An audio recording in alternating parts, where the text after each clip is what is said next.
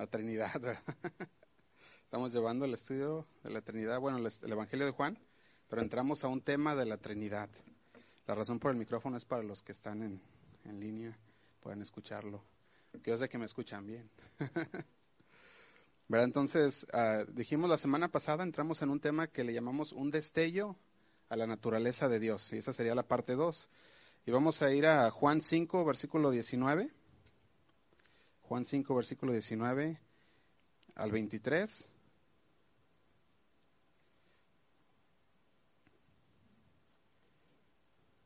¿Lo tenemos? Juan 5, 19 al 23 dice así. Dice, respondió entonces Jesús y les dijo, de cierto, de cierto os digo, que no puede el Hijo hacer nada por sí mismo, sino lo que ve hacer al Padre, porque todo lo que el Padre hace también lo hace el Hijo igualmente. Y dice el 20, porque el Padre ama al Hijo y le muestra todas las cosas que él hace y mayores obras que éstas le mostrará. De modo que vosotros maravilléis, porque como el Padre levanta a los muertos y les da vida, así también el Hijo, ¿qué dice? A los que quiere, da vida. A los que quiere, da vida. Y luego continúa diciendo, estamos en el versículo 22, dice, porque el Padre nadie juzga, sino que todo el juicio dio al Hijo, para que todos honren al Hijo como honran al Padre, y el que no honra al Hijo, no honra al Padre que le envió. Amén, vamos a hacer una oración. Señor, te damos gracias por tu infinita misericordia, Señor, porque una vez más tú nos has dejado estar aquí juntos, Señor, con un propósito, Señor, y es con conocerte mejor, Señor, conocerte más a ti, Padre. Te damos gracias, Señor, porque una vez más podemos estar reunidos como hermanos, como iglesia, Señor. Sabemos, Señor, que tú tienes un plan perfecto para este lugar, Señor, para cada una de nuestras vidas. Y sabemos que tú, Señor, en tu palabra nos sigues santificando y perfeccionando, Señor, para que podamos hacer la obra del ministerio que tú nos encomendaste, Señor. Te damos gracias, Padre. Queremos ponernos en tus manos en esta noche. Habla en nuestro corazón, Señor. Te lo pedimos en el nombre de Cristo Jesús. Amén y amén. La Trinidad, ¿verdad? Estamos hablando. Si tuviéramos que enlistar los temas, algunos de los temas más difíciles de la Biblia, yo pienso que la Trinidad estuviera en los primeros cinco, ¿verdad? De, esas, de esos temas más difíciles, porque son, son temas muy complicados, ¿verdad? En el cual guarda muchos misterios. Y alguien pudiera decir que entiende perfectamente la Trinidad de aquí, ¿no? ¿Verdad? Y, o sea, es, un tema muy, muy complejo. Y no es que anduvimos buscando qué tema tratar que sea complejo, ¿verdad? Sino que solamente íbamos por el estudio de Juan y de repente nos llegó el, nos llegó tener que tomar el tema de la Trinidad, ¿verdad? Pero eso nosotros no andamos buscando que vamos a ver un, algo que esté difícil de hablar, sino que eso ya fue lo que nos tocó. Y no somos de los que huimos, ¿verdad? Los temas difíciles hay que tomarlos al revés con mayor seriedad y hay que tomarlo con mayor estudio y con un, mejor, ah, se puede decir, con más tiempo, más detenimiento, ¿verdad? Por ejemplo, nosotros podemos saber que es muy fácil, ¿verdad? Nosotros quedar bien con esta afirmación. Hay una afirmación que muchos dicen y, y dicen, bueno, es que yo, yo estoy de acuerdo con la naturaleza del Señor, pero siempre y cuando se trate de hablar del amor de Dios, de la bondad de Dios, de la misericordia de Dios, y todos estamos bien con eso y decimos, ah, está bien, porque se, se ajusta a nuestras necesidades. ¿Verdad? Decimos, bueno, es que la bondad de Dios, o decimos la misericordia de Dios porque el Señor nos ha salvado, nos ha guardado, pero ¿qué tal cuando se trata de la Trinidad? ¿Verdad? Cuando se trata de temas más, ahora sí que más complejos, a veces le sacamos la vuelta y decimos, bueno, eso, eso no lo quiero ver, ¿verdad? Pero la palabra de Dios nos lo da bien claro y es parte de la esencia del cristiano. Entonces dijimos que la naturaleza de Dios la podemos ver en la Trinidad, Dios Padre, Dios Hijo y Dios Espíritu Santo. Así que quisiera regresar a nuestra lista de los atributos de Dios. Muchas veces regresamos y decimos, bueno, a mí me gustaría más escuchar acerca del amor de Dios, lo bondadoso, lo perdonador, lo misericordioso pero ya entramos a, la Trinidad y decimos, a ver, pues entonces, ¿de qué se trata? ¿Verdad? Alguien, alguien que pudiera, alguien que pudiera compartir algo de lo que el Señor le ha mostrado acerca de la Trinidad. ¿Alguien, algún valiente que quiera decir algunas palabras. ¿Qué, hemos aprendido acerca de la Trinidad? puede, puede ser sencillo, puede decir, bueno, pues sé que son, son tres personas, pero algo que te haya impactado a ti, que digas, esto es lo que me impacta de, que, de la Trinidad. ¿Qué, qué, qué, qué será aquello que les impacta?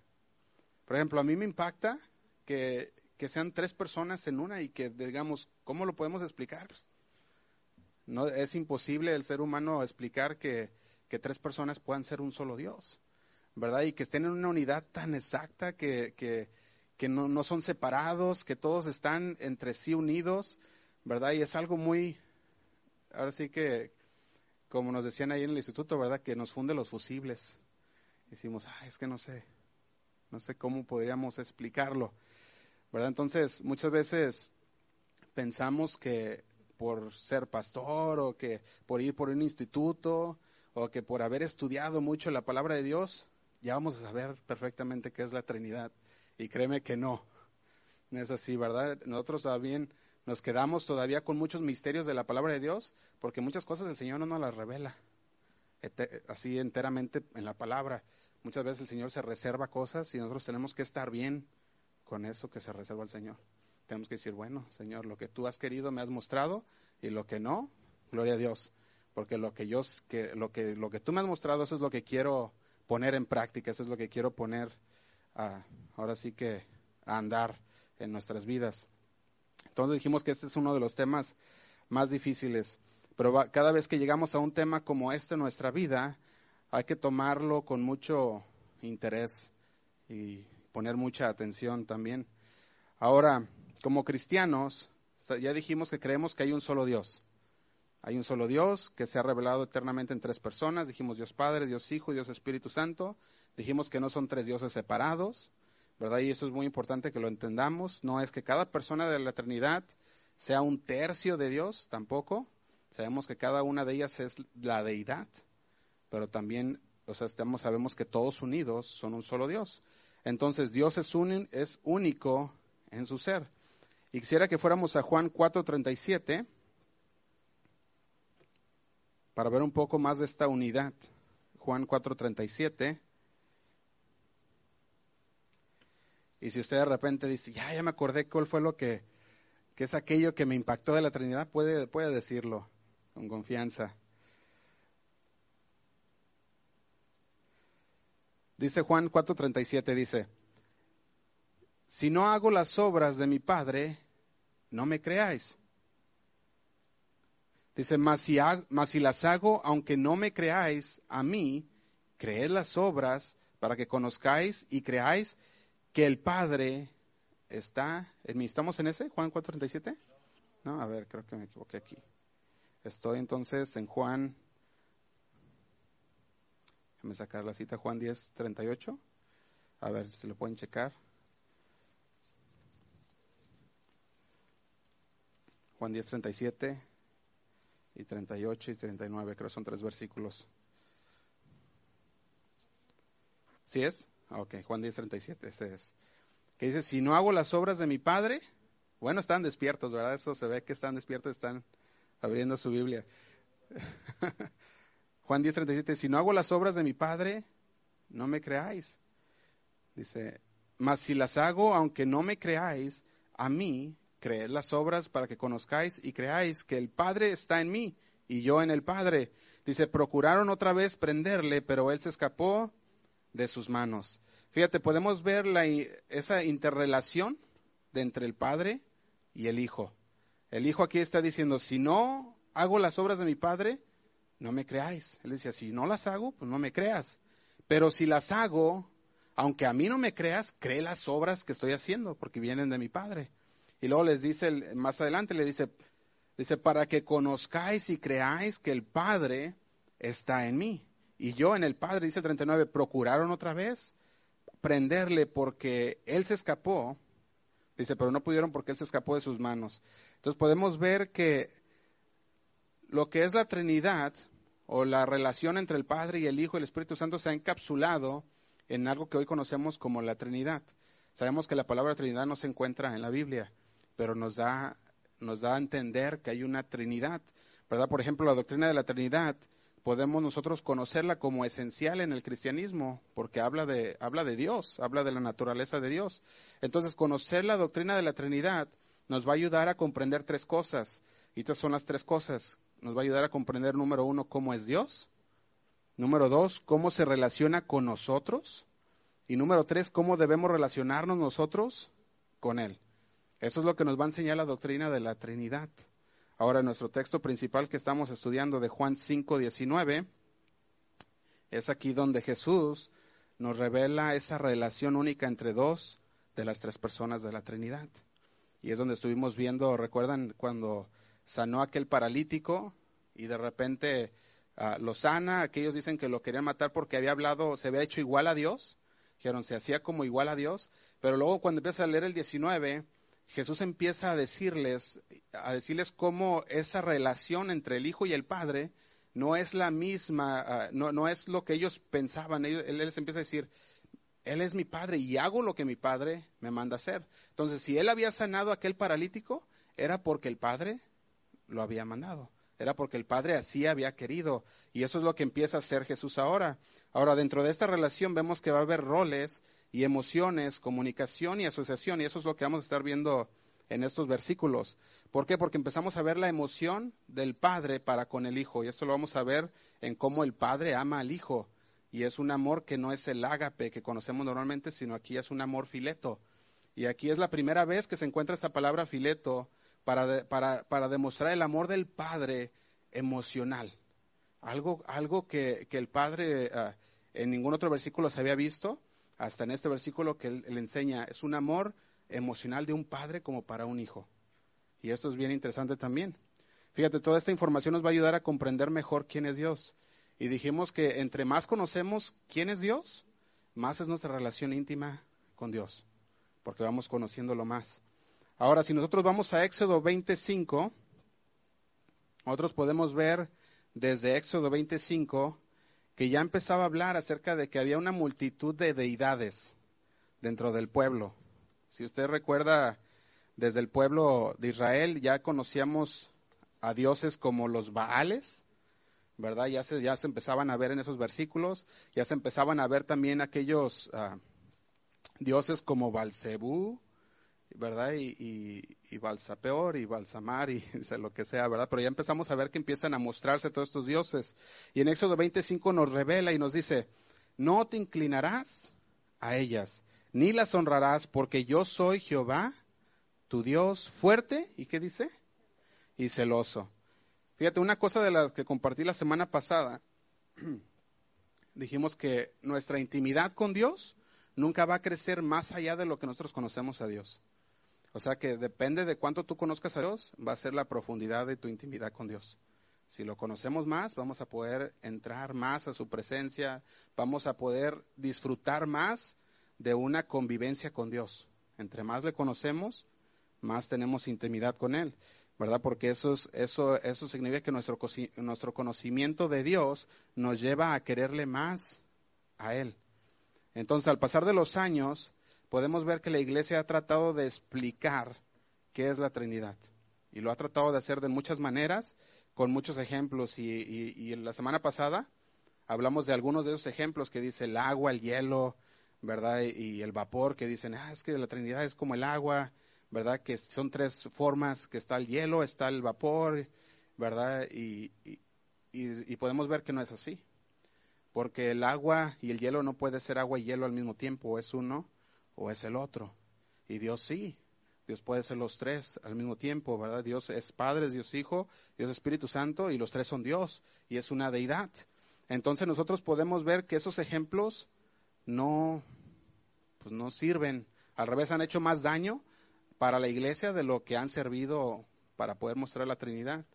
Algunos decían que es como el huevo, ¿verdad? Y, y decías que el, huevo tiene la cáscara, ¿verdad? Y, empezaban a ponerle la yema, la cáscara, la, lo blanquillo, ¿verdad?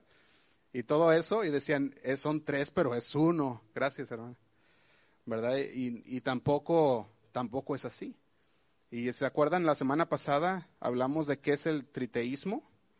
El triteísmo dijimos que es decir que hay tres dioses, y no es eso. Eso está mal. El modalismo este niega que hay tres personas distintas en la deidad. Este es el modalismo.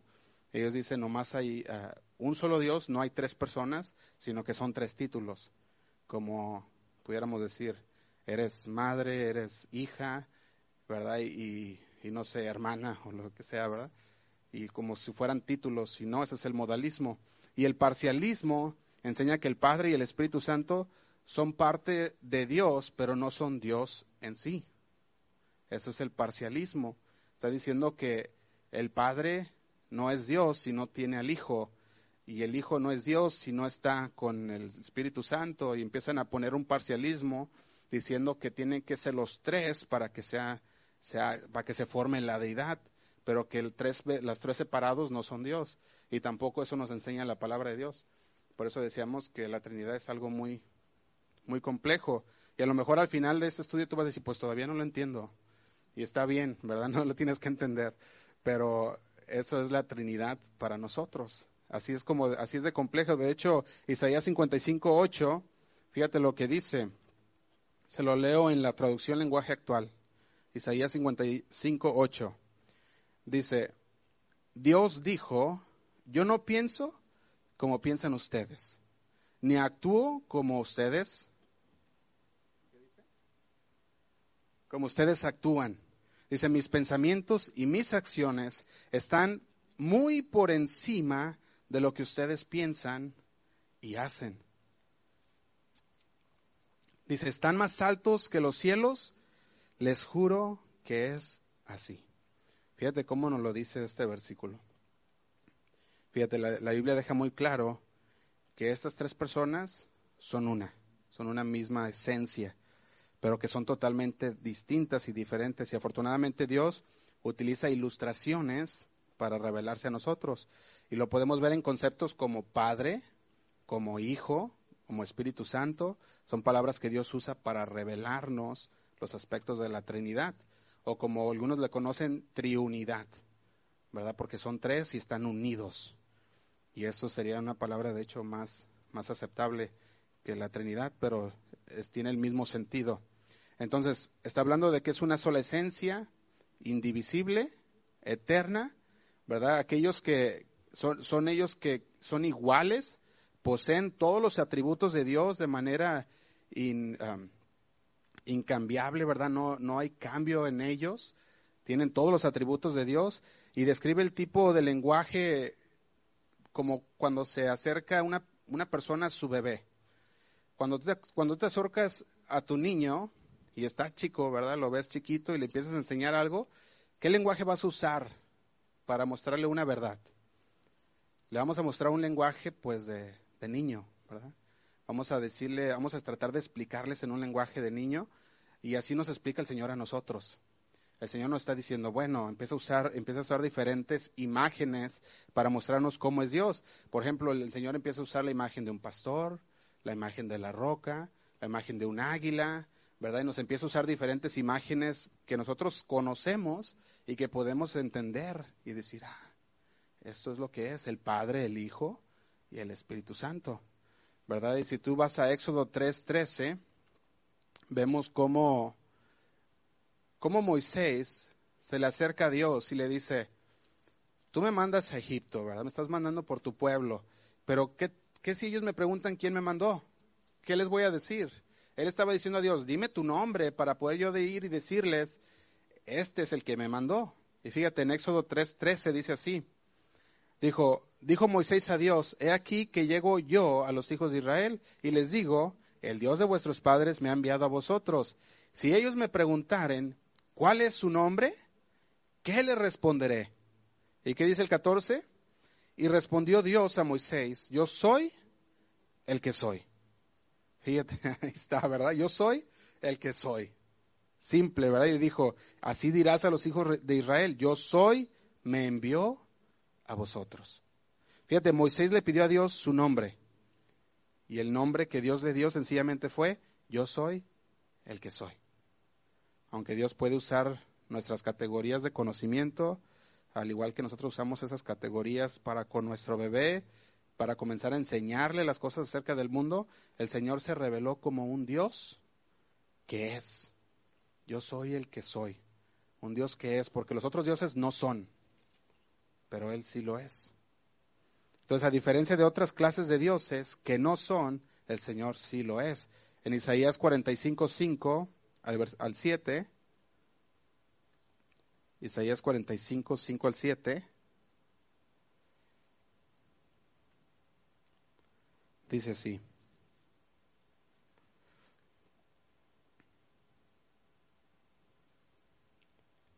Dice, yo soy Jehová y ninguno más hay, no hay Dios fuera de mí. Yo te ceñiré aunque tú no me conociste, para que sea, dice, para que se sepa desde el nacimiento del sol y hasta donde se pone que no hay más que yo, yo Jehová. Fíjate cómo dice, yo Jehová, y ninguno más que yo, dice el versículo 7 dice, estamos Isaías 45, 7, dice, que, que formo la luz y creo las tinieblas, y que hago la paz y creo la adversidad. Yo, Jehová, soy el que hago todo eso. Fíjate, aquellos que el mundo llama dioses, dice que no son en absoluto. Dios mismo habla esto para... él quería contrarrestar el politeísmo que, se, que había en su pueblo. Su pueblo conocía, si tú recuerdas, cuando estaba el pueblo de Israel en aquella tierra prometida, estaba rodeado de muchas, de muchos pueblos que tenían dioses. Estaba, estaban los, los, los cananitas también, y entre todos ellos tenían sus dioses. Y el Señor, Él estaba ya contrarrestando que no hay Dios como el Dios de Israel. Por eso les decía, yo soy Jehová en Isaías 45.5, y ninguno más hay. Estaba diciendo, el politeísmo, los, lo que dicen que hay diferentes dioses, no los hay, nomás hay uno, y soy yo. Y en Génesis 3.22 dice de esta manera también. Nos, nos empieza a mostrar la pluralidad y la singularidad de Dios en unos versículos. Y vamos a ir por algunos versículos para los pueden anotar si gustan o, los pueden buscar como gusten. Pero dice así en el 22. Dice, y dijo Jehová Dios. Fíjate, Jehová Dios. Dice, aquí el hombre es como uno de nosotros, sabiendo el bien y el mal. Ahora pues, que no se alargue su mano y tome también del árbol de la vida y coma y viva para siempre. Aquí vemos dos tomas. Dice, y dijo Jehová Dios, vemos en, diferentes formas singular y, plural. Dijo Jehová Dios y en el otro dice nosotros. Dice, es como uno de nosotros. Ahí mismo en Génesis 11, versículo 7, un poquito más adelante, dice así, 11.7. Le dice, ahora pues descendamos, hablando en una pluralidad, y dice, y confundamos allí su lengua, para que ninguno entienda él habla de su compañero.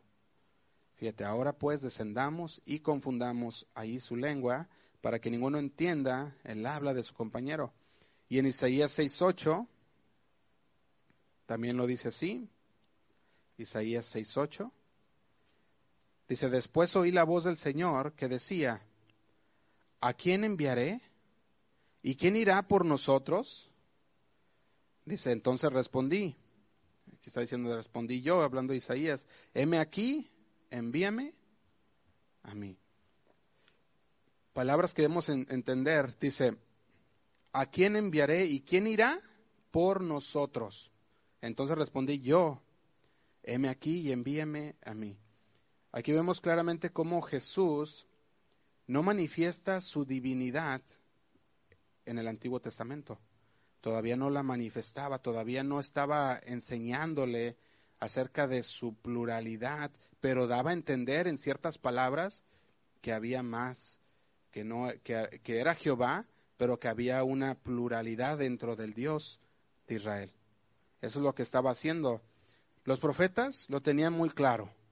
Los profetas conocían esto muy bien, conocían aún de la venida del Mesías, que vendría, ellos conocían esto, incluyendo su deidad, si tú vas a Salmos 45, 6, podemos ver cómo conocían también de, Jesús, de aquel Mesías que vendría, dice Salmos 45, 6, dice así, tu trono, oh Dios, es eterno y para siempre.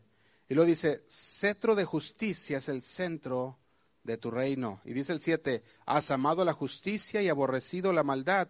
Por tanto, fíjate cómo dice, te ungió Dios, el Dios tuyo, con óleo de alegría más que a tus compañeros. Fíjate, Jesús mismo en el libro de Hebreos cita el Salmos también 111. Si tú vas al libro de Hebreos 1, versículo 13, dice así. Hebreos 1, versículo 13, dice, pues a cuál de los ángeles dijo Dios jamás, siéntate a mi diestra hasta que ponga tus enemigos por estrado de tus pies. Si nosotros recordamos de qué habla Hebreos, está hablando de la deidad de Jesús. Si tú vas a, Hebreo, Hebreos ahí mismo, Hebreos 1.1, dice así. Dice, Dios, habiendo hablado muchas veces y de muchas maneras en otro tiempo a los padres por los profetas, y en estos postreros días nos ha hablado por el Hijo, a quien constituyó heredero de todo, y por quien asimismo hizo el universo, el cual, siendo el resplandor de su gloria y la imagen misma de su sustancia, y quien sustenta todas las cosas con las palabras de su poder, dice, habiendo efectuado la purificación de nuestros pecados, por medio de sí mismo, se sentó a la diestra de la majestad en las alturas, hablando de Jesús sentado a la diestra de Dios. Fíjate cómo lo dice el versículo 4, dice, dice, hecho tanto superior a los ángeles, cuanto heredó más excelente nombre que ellos. Hablando de esa deidad de Jesús. Entonces Isaías aún es más explícito cuando leemos Isaías 7:14. También nos habla de esto, fíjate, Isaías 7:14 dice así. Dice, por tanto, el Señor mismo os dará señal. He aquí que la Virgen concebirá y dará a luz un hijo, y llamará su nombre Emanuel. Fíjate, llamará su nombre Emanuel. Ahí mismo en Isaías 9, 6 al 7, lo leo. Isaías 9, 6 al 7 dice, porque un niño nos es nacido, hijo nos es dado, y el principado sobre su hombro, dice, y se llamará su nombre admirable, consejero, Dios fuerte, príncipe, dice Padre eterno y príncipe de paz. Fíjate, esto es algo, esto, este versículo en sí, el Isaías 9:6, es algo que, ahora sí que podemos decirlo de esta manera, que las sectas herejes que no aceptan a Jesús como Salvador, como, como Dios, no han podido descifrar.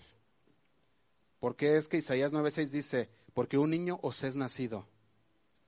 Y dice, hijo nos es dado, y el principado sobre su hombro. Y luego dice así, y se llamará su nombre admirable, consejero, y luego dice las palabras Dios fuerte, Padre eterno y príncipe de paz. Estas palabras que están en el Antiguo Testamento, muchas de esas, ah, de, esas sectas que han surgido no las han, podido, no las han podido descifrar, no quieren escucharlas, porque habla de Jesús y habla de su eternidad y habla de, su deidad como Padre eterno, como Dios fuerte. Pero ellos dicen, no, no, no, es que no está hablando de Jesús. Entonces, ¿por qué dice un niño os es nacido? Ellos dicen, no es Jesús no es Dios, ¿verdad? Pero la palabra desde el principio ya no estaba hablando de una Trinidad. Ahora que no se mencione la palabra Trinidad no significa que no exista, se puede decir Trinidad o Triunidad, no significa que no exista la Trinidad porque nos lo está diciendo, nos la está hablando, ¿verdad? Fíjate, dice, será llamado admirable, Dios fuerte, y esto es lo que ha hecho a ellos explotar, ¿verdad? Eh, cambian palabras a la Biblia, cambian los verbos y, empiezan a cambiar todo eso porque no quieren aceptar a Jesús como Dios, como parte de la deidad. Y cuando Jesús viene al mundo y se para delante de aquellos fariseos y les dice, yo soy la puerta, yo soy el camino, yo soy la verdad, yo soy la vida, ellos explotaron. ¿Por qué? Porque ellos, ellos conocían que la palabra yo soy estaba siendo usada o era usada para, para Dios. Era usada por, por aquel que era el Todopoderoso, como lo hizo Moisés. Que dijo Moisés, el yo soy me envía. Entonces, para ellos, cuando Jesús llega y dice, yo soy la puerta, yo soy el camino, y empieza a usar las palabras yo soy, ellos explotaron y dijeron, no, ¿cómo es posible que esta persona diga yo soy? Y esto, visto para ellos lo hacía, hacía Jesús como que si fuera un blasfemo, y por eso es que buscaban matarle todo ese tiempo. Ahora en Juan 5:19, Jesús acababa de sanar a un hombre que había sido lisiado durante 38 años. Dice que sanó al hombre el sábado y encontramos que las autoridades judías habían establecido reglas en las cuales no les era apropiado a, Jesús, de parte de sus reglas, sanar el día de reposo. Y Jesús no violó el día de reposo. Para ellos violó sus reglas que ellos habían agregado al día de reposo. Ahora, cuando lo confrontan por esta violación, esto es lo que les dijo en el versículo 17 de Juan 5, 17. Les dijo, mi padre trabaja hasta ahora. Y luego dice, y yo mismo trabajo. Y luego, y luego agrega en el versículo 18, por esto los judíos aún más procuraban matarle, porque no solo quebrantaba el día de reposo, sino que también decía que Dios era su propio Padre, haciéndose igual a Dios. Entonces, en estos dos versículos que se enfocan principalmente en la relación entre Dios Padre y Dios Hijo, todo lo que Jesús está a punto de decir en estos próximos versículos es lo siguiente. Fíjate, él estaba, él estaba diciendo a ellos con una declaración muy fuerte, le decía, yo no fui el que sané al hombre, el que sanó al hombre, fue la voluntad de mi Padre. Él estaba diciendo, si algo tienes en contra de lo que yo hice en el día de reposo, tienes que írselo a decirlo al Padre, porque yo hago la voluntad de mi Padre. Y él empieza a decirles en el versículo 19, si alguien lo puede leer, lo tiene por ahí, Juan 5, 19.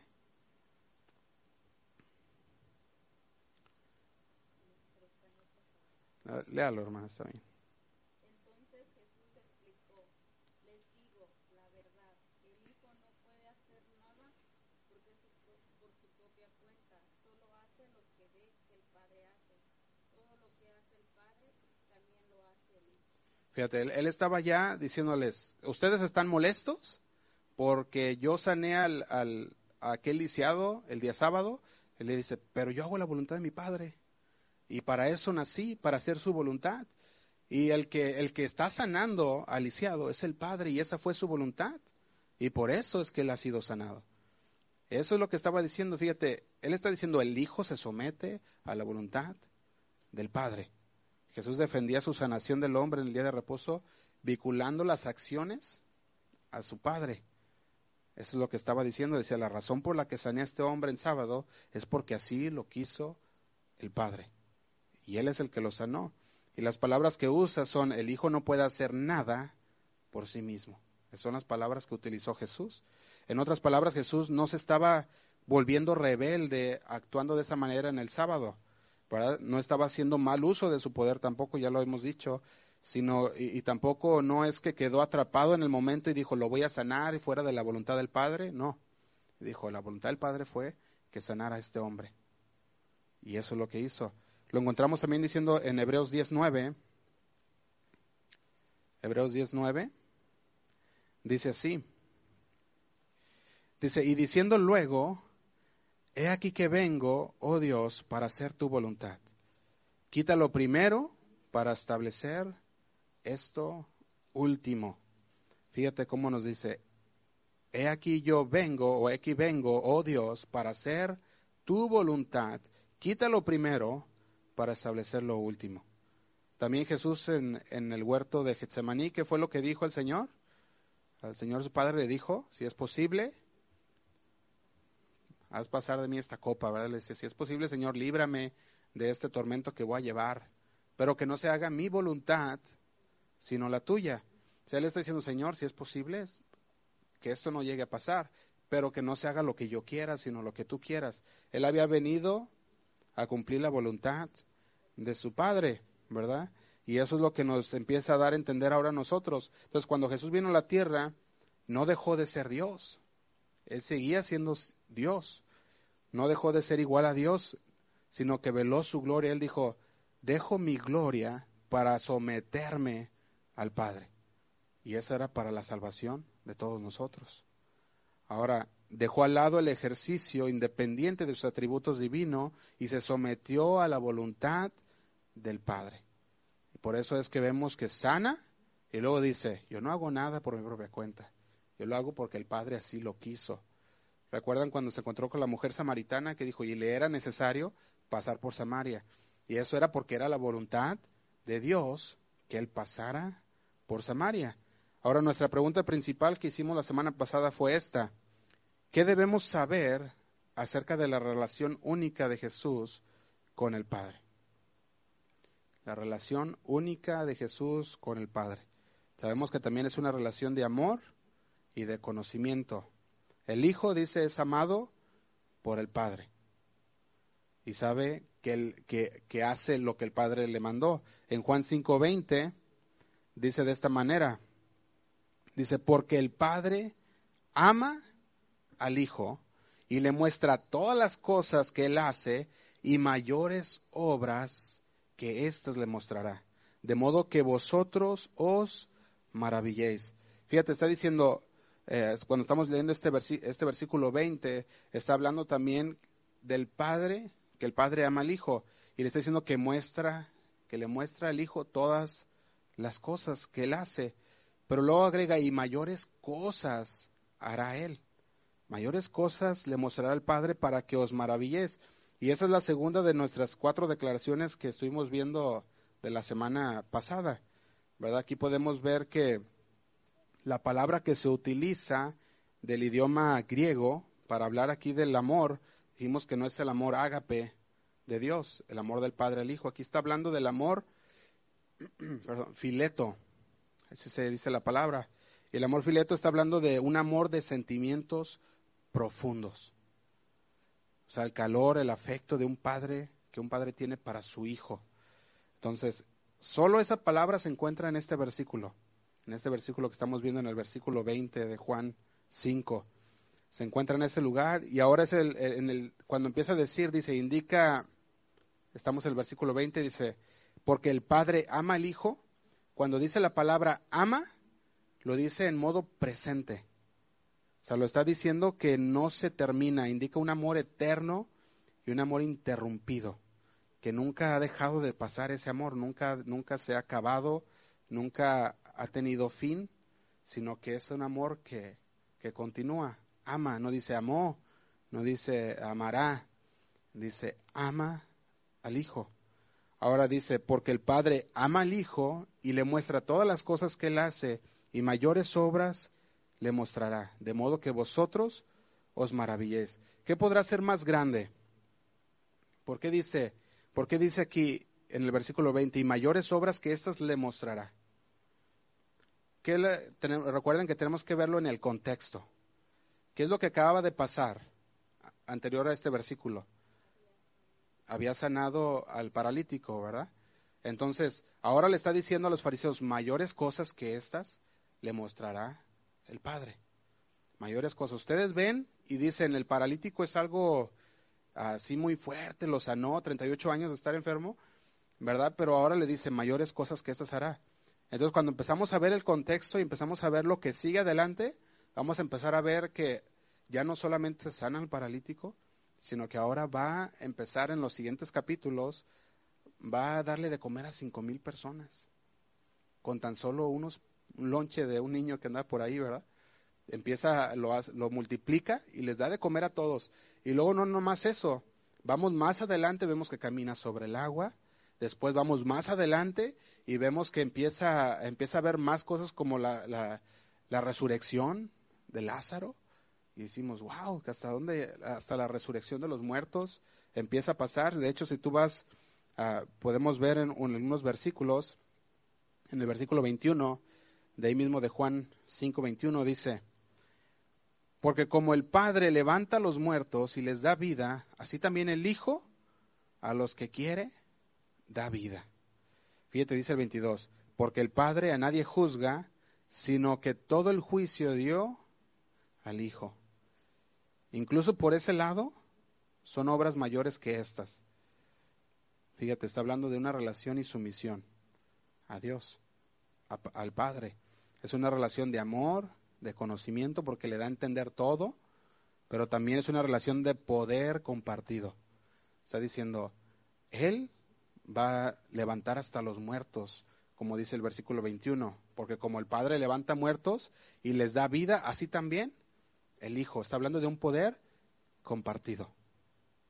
Dice, al que quiere da vida, y dice el 22, porque el Padre a nadie juzga, sino que todo el juicio dio al Hijo.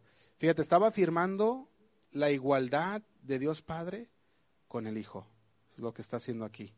Jesús reclamó un poder compartido con el Padre al decir que también el Hijo levanta a los muertos, a quien Él quiere. Lo hizo en este versículo 21. Y encontramos a través de las Escrituras, en diferentes citas bíblicas, las anoté, se las voy a dar, las pueden leer después. En Deuteronomio 32.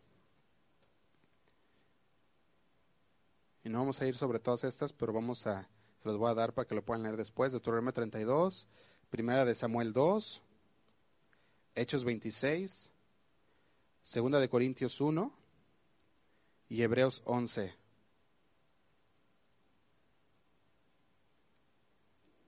Ahí podemos ver esos pasajes de las Escrituras donde empieza a hablar acerca de empezamos a empezamos a encontrar cómo tienen ese poder compartido entre el Hijo y Dios de traer vida, de dar de, de la vida y la muerte. Eso es lo que está hablando aquí. Para los fariseos esto era blasfemia. ¿Cómo es que tú te, cómo que te haces igual a Dios y que tienes un poder compartido? Porque ellos decían, si ahí mismo en Deuteronomio 32 dice que, y, y 1 Samuel 2, que los que estuvimos viendo, que les dije ahorita, nos dice ahí que Dios es el único Dios y Él es el que tiene poder de todas estas cosas. ¿Cómo es posible que ahora Jesús diga que tenga este mismo poder? Para eso los fariseos ya, ya andaban que no, que no podían con Jesús. Ahora, para los judíos, ellos creían que solo Dios, uh, Dios Padre, ¿verdad? Lo podemos poner de esta manera, tenía las llaves grandes de diferentes cosas.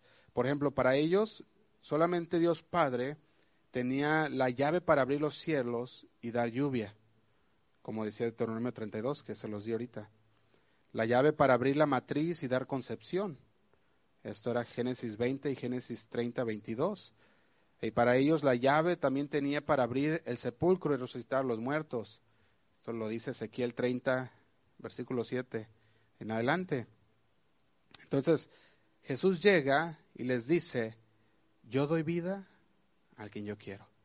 Y tengo poder resucitar a quien yo quiero. ¿Verdad? Así como Dios Padre tiene poder, yo también tengo el poder. Y podemos ver que empieza a hablar de un poder compartido y para ellos ya empezó a, a decir cómo, sí, empezó, ya no les empezó a gustar, ya, ya, ya, para ellos ya lo querían matar, que es lo que estaban haciendo. Entonces Jesús llega y le dice, espérate, lo que yo hice no fue de mi propia cuenta, ese fue por el propósito de Dios. Y si recuerdan, llegó un tiempo en que los fariseos le empezaron a, a buscar la manera para arrestarle y para poderle apedrear muchas veces también. Y Jesús les decía, bueno, ellos decían, nuestro padre es Abraham. Y él decía, no, si su padre fuera Abraham, me conocieran a mí. Pero ustedes, su padre es el diablo, les decía, porque no me conocen. ¿Verdad? Ellos querían decir que eran hijos de Abraham y decían, no, si fueran verdaderamente hijos de Abraham, a mí me conocerían. O sea, porque Abraham habló de mí. También Moisés habló de mí.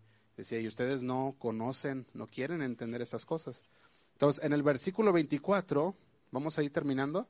El versículo 24, vemos una afirmación que hace. ¿Se lo pueden leer alguien? El versículo 24.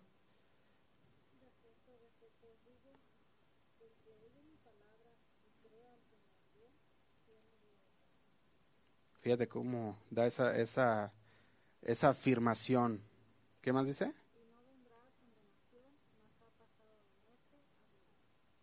Fíjate, ya estaba hablando del destino. Está hablando de lo que sucede con tu destino eterno. Estamos hablando de que está correctamente relacionado con Dios. Cuando vemos el 24 dice, el que oye mi palabra y crea el que me envió, tiene vida eterna y no vendrá condenación, mas ha pasado de muerte a vida.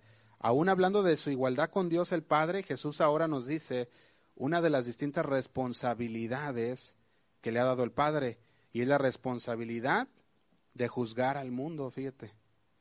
Ahora, alguien podría mirar eso y decir, no, no me parece que se alinee con algunas otras cosas que está diciendo. O puede decir, ¿por qué Jesús ya dijo en el capítulo 3, versículo 17, ¿verdad? Que no envió a su Hijo para juzgar al mundo, sino para qué? Entonces, si Jesús no envió, si dice, si Dios no envió a su Hijo al mundo para juzgar, entonces el versículo que nos está diciendo aquí, ¿de qué está hablando? Pues acuérdate que la primera vez que Jesús vino fue para qué? Para salvar, ¿verdad? Vino para morir por nosotros. Esa es la primera vez. Entonces Jesús no vino para juzgar. De hecho, cuando él, cuando él vino la primera vez, él, les decía, yo vine a, sanar, a yo vine para los enfermos, yo vine a, salvar aquello que se había perdido. Pero esa es, esa es la primera venida de Jesús. La segunda venida de Jesús es para qué? Es para juzgar, ¿verdad? Entonces aquí ya podemos ver en Juan 12:47, dice así. Eso también lo dijo Jesús. Dice Juan 12:47, dice, el que oye mis palabras y no las guarda, yo no le juzgo porque no he venido a juzgar al mundo, sino a salvar al mundo. Fíjate, casi suena como que si Jesús estuviera hablando por ambos lados de su de lo que está diciendo, ¿verdad? De sus palabras. Él está diciendo en este texto de Juan 5 que el Padre le ha dado todo juicio a él como hijo. Pero luego vemos en el versículo 47 dice, yo no juzgo porque yo no he venido a juzgar al mundo, sino a salvar al mundo.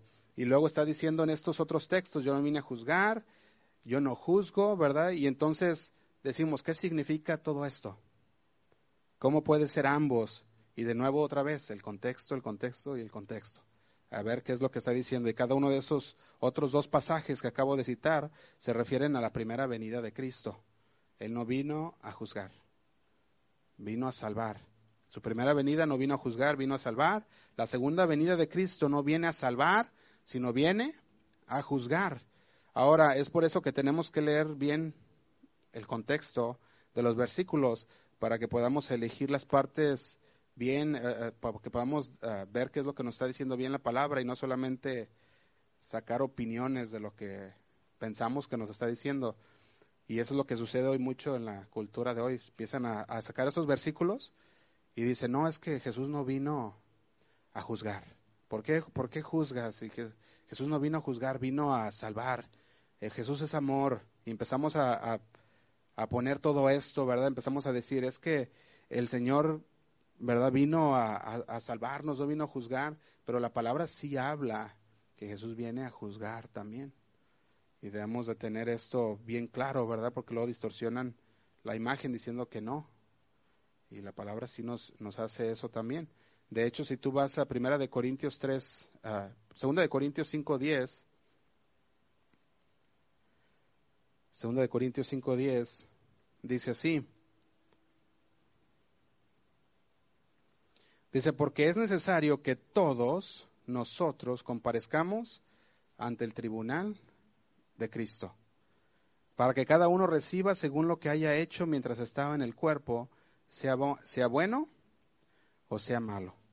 Fíjate, estamos viendo que el tribunal de Cristo es para quienes? Para los cristianos es para los creyentes. El tribunal de Cristo, el Señor nos va a juzgar a nosotros. Y esto no es que nos vaya a juzgar por nuestros pecados, porque nuestros pecados ya fueron perdonados en la cruz. Aquí somos juzgados, eh, ¿para qué? ¿Alguien recuerda?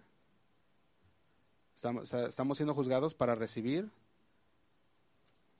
las coronas, los, ¿verdad? Todos los, los galardones que el Señor tiene. Entonces aquí ya, aquí vamos a sufrir pérdidas o ganancias en este, ya cuando estemos en el tribunal de Cristo. Ahora, para poder estar en el tribunal de Cristo es, tienes que ser creyente. Los no creyentes, el Señor viene y juzga de otra manera, ¿verdad? De hecho, si nosotros vamos a Primera de Corintios 3.13, nos dice de esta manera también. Dice, la obra de cada uno será manifiesta porque el día la declarará. Primera de Corintios 3:13 dice, pues por el fuego será revelada y la obra de cada uno, cual sea, el fuego la probará. Dice el 14, si permaneciere la obra de alguno que sobreedificó, recibirá recompensa. Si la obra de alguno se quemare, él sufrirá pérdida. Si bien él mismo será salvo, aunque si por fuego. También Romanos 14:10, lo leo. Romanos 14:10 dice, pero tú, ¿por qué juzgas a tu hermano? ¿O tú también, por qué menosprecias a tu hermano? Porque todos compareceremos ante el tribunal de Cristo. Porque escrito está, vivo yo, dice el Señor, que ante mí se doblará toda rodilla y toda lengua confesará a Dios. Fíjate cómo dice, ¿tú por qué juzgas a tu hermano? O también por qué menosprecias a tu hermano. Si dice que todos compareceremos ante el tribunal de Cristo. Dice, vivo yo, dice el Señor, que ante mí se doblará toda rodilla. Fíjate, no seremos juzgados por nuestros pecados aquí. ¿Por qué? Porque nuestra deuda, ya dijimos, ha sido pagada por Jesús en la cruz. Y le damos gracias a Dios por eso, ¿verdad? Ahora, aquí nos está hablando, ¿verdad? De lo que, de lo que nos está hablando en esos versículos, está hablando del juicio futuro para los creyentes. Ya dijimos, para recibir los galardones que el Señor tiene preparados para aquellos siervos fieles de Dios, aquellos hijos fieles de Dios. Ahora, para aquellos que no son seguidores de Cristo, segunda de Tesalonicenses 1.7, fíjate cómo lo dice en esta forma dramática, en segunda de Tesalonicenses 1.7 le dice, y a vosotros que sois atribulados, daros reposo con nosotros cuando se manifiesta el Señor Jesús desde el cielo, con los ángeles de su poder. Y dice el 8, en llama de fuego para dar retribución a los que no conocieron a Dios, ni obedecen el Evangelio de nuestro Señor Jesucristo. Fíjate cómo dice, en llama de fuego para dar retribución a los que no conocieron, pero también a los que no obedecieron el Evangelio de nuestro Señor Jesucristo. Entonces, va a haber personas que no conocieron, esto significa que no quisieron conocer. Es lo que significa que tuvieron la oportunidad de haber escuchado, de, haber aprendido, de haber conocido quién es Dios, pero rechazaron, dijeron, no, no quiero nada. Es por eso dice los que no conocieron. Y luego dice también a los que conocieron, pero decidieron, ¿sabes qué? No quiero saber nada de Dios. Dijeron, sí conozco de Dios y todo, y decidieron irse con el mundo a, ellos también les dice. Ahora, ¿quién es el varón que nos habla también en Hechos 17:31? Fíjate lo que dice. Hechos 17:31 dice así, por cuanto ha establecido un día en el cual juzgará al mundo con justicia por aquel varón a quien designó, dando fe a todos con haberle levantado de los muertos. Estamos hablando de Jesús. Entonces, el varón, aquel, el cual fue designado por Dios, dice, por cuanto ha establecido un día en el cual juzgará al mundo con justicia por aquel varón a quien designó, dando fe a todos con haberle levantado de los muertos. Fíjate, él ha sido designado por el Padre para ese juicio que va a haber.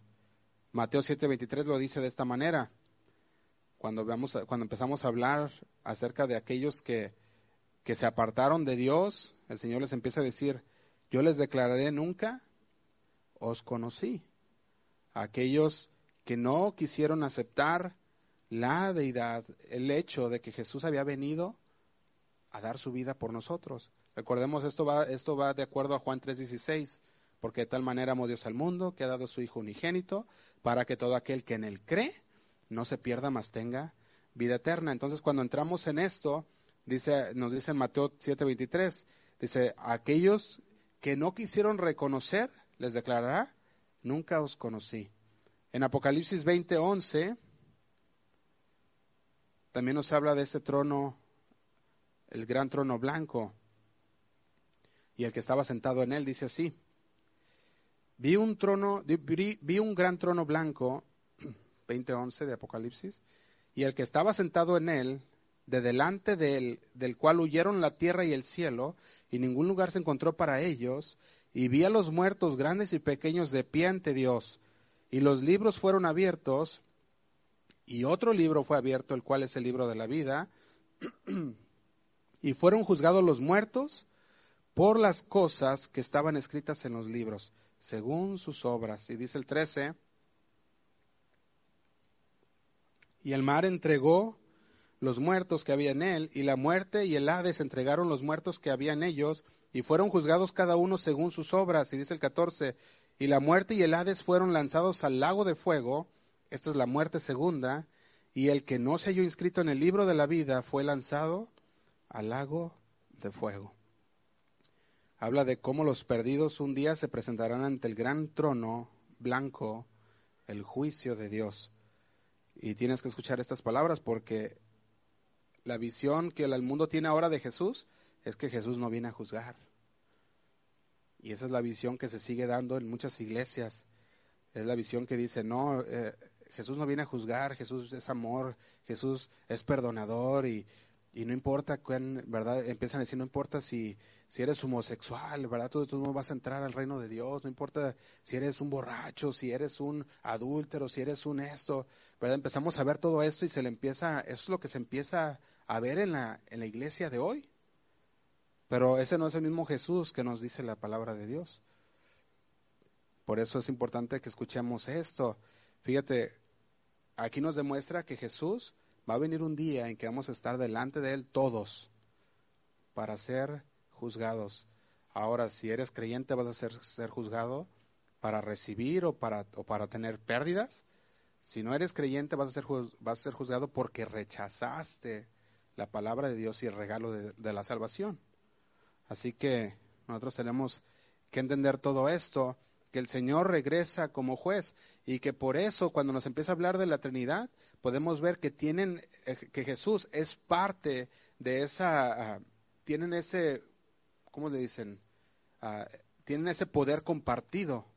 O sea, Jesús tiene el mismo poder que tiene el Espíritu Santo y que tiene el Padre, porque luego hay muchos que ya son solamente Espíritu Santo y otros que dicen yo no solamente Jesús, otros, otros solamente yo solamente Jehová, y empiezan a ponerse diferentes, uh, se empiezan a ir con diferentes pensamientos de que solamente esa persona es Dios, ¿verdad? Y se ha llegado a, a mucho, a mucho al error en esta situación, ¿verdad? Como ya lo hemos visto en diferentes doctrinas, como lo que son los, uh, bueno, las sectas, ¿verdad? Como, como los testigos de Jehová, que dicen que Jesús no es Dios, que fue solamente un gran profeta, ¿verdad? Ellos dicen solamente está Jehová, pero luego empiezan a, ponerlo también que Jehová es Dios, pero tiene, como los unitarios, tiene tres diferentes títulos, Padre, Hijo y Espíritu Santo. Y luego hay otras iglesias que de repente dicen, no, es que aquí solamente el Espíritu Santo, porque el Espíritu Santo es el guiador, es el consolador, y ellos empiezan a decir, y solamente el Espíritu Santo, y se van a ese extremo y ya no tienen, ya no están de acuerdo con la palabra, con lo que la palabra de Dios habla de lo que es la deidad de Dios y de la Trinidad, de un Dios que es conformado por las tres personas, ¿verdad? Y, empieza a ver toda esa eh, confusión. Ahora en Juan 5:23 continúa diciendo, y vamos a terminar, Juan 5:23 dice, para que todos honren al Hijo como honran al Padre. Fíjate, ¿Por qué el Padre hizo al Hijo el juez? Te dice el versículo 23, para que todos honren al Hijo como honran al Padre. El que no honra al Hijo, no honra al Padre que le envió. Y dice el 24, vemos cómo Jesús cierra la sección reafirmando esa sociedad que tiene con el Padre. Dice, de cierto, de cierto os digo, el que oye mi palabra y cree el que me envió, tiene vida eterna, y no vendrá condenación, mas ha pasado de muerte a vida. El Hijo y el Padre participan en la obra redentora de la humanidad. Si continúa leyendo las Escrituras va a encontrar que el Espíritu Santo también participa en la obra redentora de la humanidad y además la vida eterna también es posesión inmediata del creyente. El juicio futuro solo confirma lo que ya sucedió. ¿Verdad? Nosotros, esa frase que, que ha pasado de muerte a vida, está hablando que la vida eterna comienza desde que tú aceptas al Señor Jesucristo. Desde ahí empieza la vida eterna, ha pasado de muerte a vida. Y en ese momento que tú pasas de muerte a vida, desde ahí comienza una nueva vida para ti. Desde ese tiempo. No tienes que esperarte a que te mueras para encontrar esa vida con Jesús. Desde ese momento empieza tu vida eterna porque has pasado de muerte a vida. Entonces, terminamos Lucas 11:23. Podemos ver esto. Hay una, hay una cita que me gustó mucho y se las quería compartir, es de John Erins y dice así. Él escribe de esta manera y dice, las afirmaciones de Jesucristo confrontan a todos, obligándolos a tomar una decisión a favor o en contra de él. Y eso lo, lo leí y dije, muy cierto. Cuando empezamos a ver las afirmaciones de Jesús, yo soy el camino, yo soy la verdad, yo soy la vida, yo soy el pan, ¿verdad? Cuando se empieza a hablar de yo soy la puerta, todas estas palabras nos van a confrontar y nos van a hacer decidir en ese momento, nos van a hacer tomar una decisión, o estamos a favor o estamos en contra de lo que la palabra de Dios dice. No hay neutralidad. No podemos decir yo soy neutral, porque como dijo Jesús en Lucas 11:23, dijo, el que no es conmigo, contra mí es. Y el que conmigo no recoge, desparrama. Amén. Y vamos a terminar aquí. Vamos a hacer una oración, hermanos. Señor, te damos gracias por tu palabra, Señor. Porque seguimos aprendiendo, Señor, de tu deidad.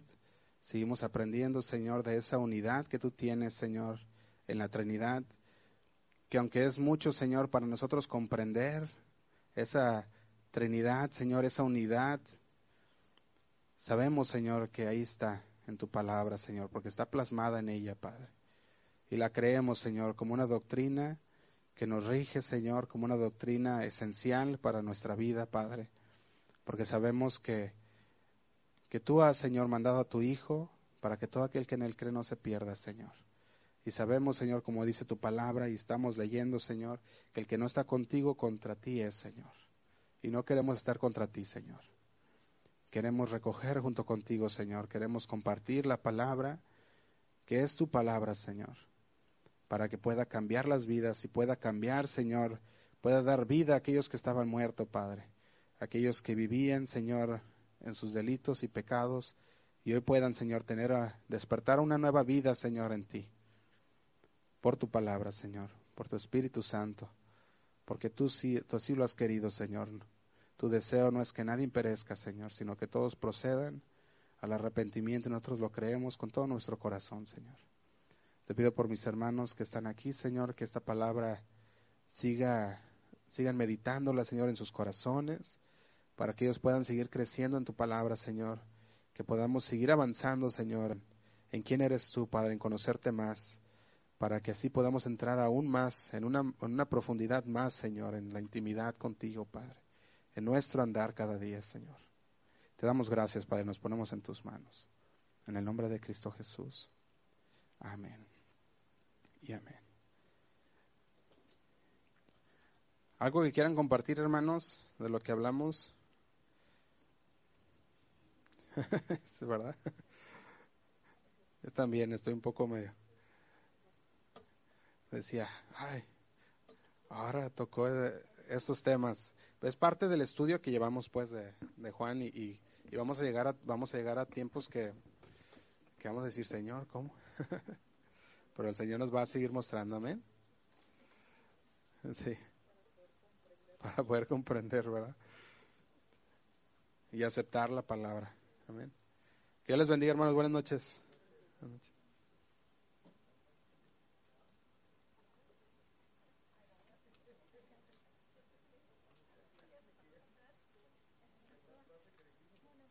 Sí.